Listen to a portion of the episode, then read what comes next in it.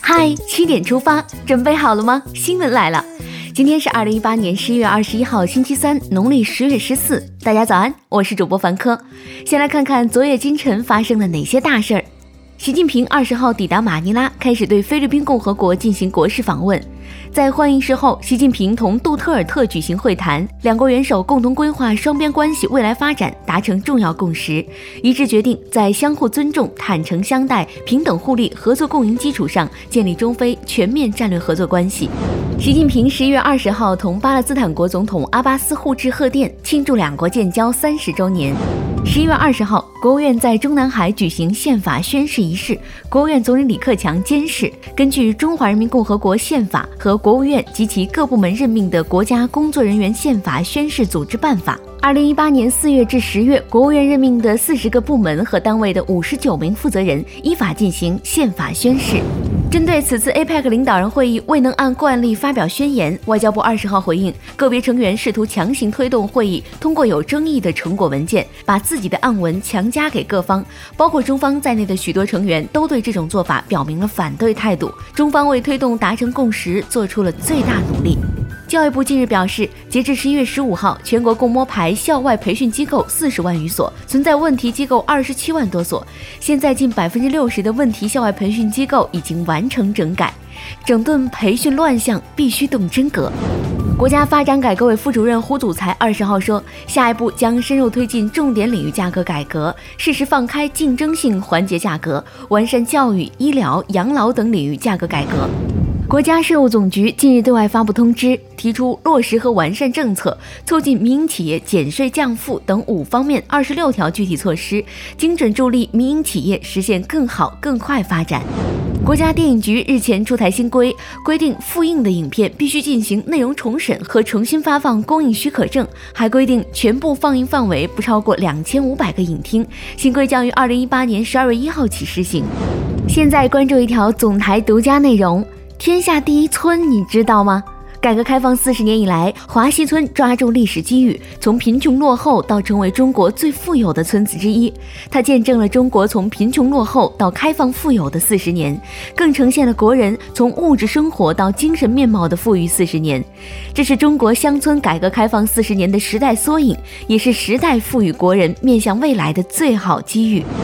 接下来了解一组国内资讯。先来看天气，中央气象台预计，从今天开始，内蒙古东北部、黑龙江西部和东北部、北疆北部、南疆盆地、甘肃河西等地的部分地区有小雪，华南中南部等地的部分地区有中到大雨，局地有暴雨。中东部的部分地区将迎来四摄氏度左右降温。雨雪和你有个约定，注意保暖。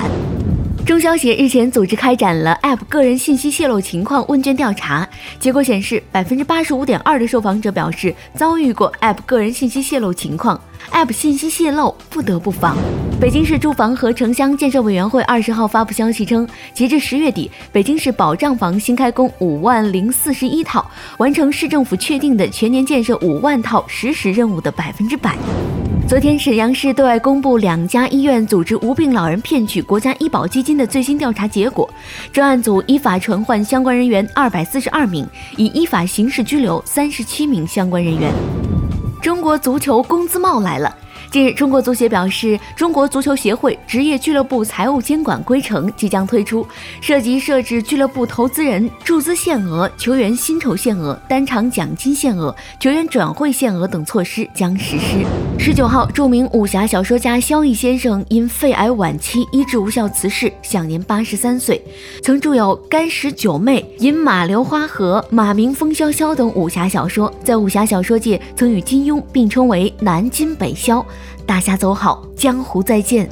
这门恋爱课火了，西南交大这学期开设了一门两性交往选修课。这门课程打破传统的老师教学模式，同学们通过实践探索两性吸引的法则与交往的误区，在学习谈恋爱的过程中收获学分。恋爱学分两不误，想蹭课。看完身边事儿，让我们把目光转向国际。十月二十五号是国际消除对妇女暴力日。联合国秘书长古特雷斯十九号呼吁通过改变制度和文化，从根本上防止针对女性的暴力，尊重女性，向针对女性的暴力说不。俄罗斯总统普京十九号在军事问题会议上表态，称俄罗斯一定会对美国退出中导条约的决定做出回应。近日，韩国出台新规，从本月二十九号起，在韩国凡是有性侵、猥亵儿童、抢劫、偷窃等暴力犯罪前科的人，将最长二十年内不得从事快递物流业。在世界的另一边，法国也出了一条新法规。近日，法国新版《反日常教育暴力法》及俗称的“禁打屁股法”将于十一月底向国民议会提请决议。该法规禁止父母对儿童打屁股、拍打、威胁、吼叫或者发表羞辱性言论。小孩子的童年应该是无忧无虑的。